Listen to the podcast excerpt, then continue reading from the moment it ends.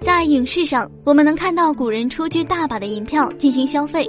当那些小贩看到时，都会两眼放光。那么他们就不担心是假钞吗？根据史料，在纸币刚出现时，也出现过大量银票作假案，并且难以杜绝。随着纸币防伪技术和措施的不断成熟，假钞犯罪嚣张气焰突然戛然而止。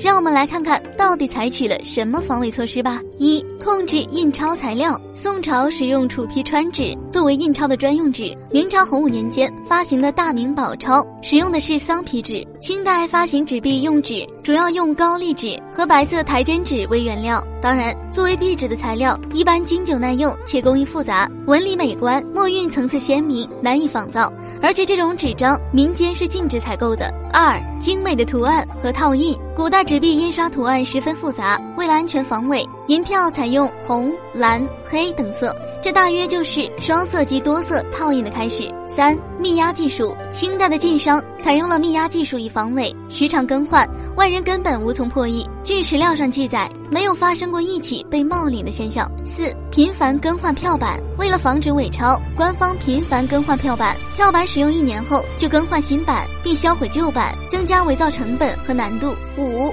原始水印技术，明清时期已经研究出水印技术。来保障票据安全，在水印上的字体和图案也存在暗记，票号经过严格培训和甄别管理，很难出现失误。六、防伪印章技术，明清时为了防伪，专门设计了微雕章，雕刻很精细。这种微雕章的防伪功能属于微雕防伪，特别是在雕刻时还故意刻错几个字，让想模仿的人难上加难，这让很多伪造者望而却步。很多专家看后也是叹为观止。除了上述这些外，纸币防伪技术还有很多，比如多重印压、设立民间变钞人、加盖骑缝章等等。这些防伪技术让纸币造假难上加难，让那些造假分子无计可施。好了，今天的节目就到这里了。我们下期再见。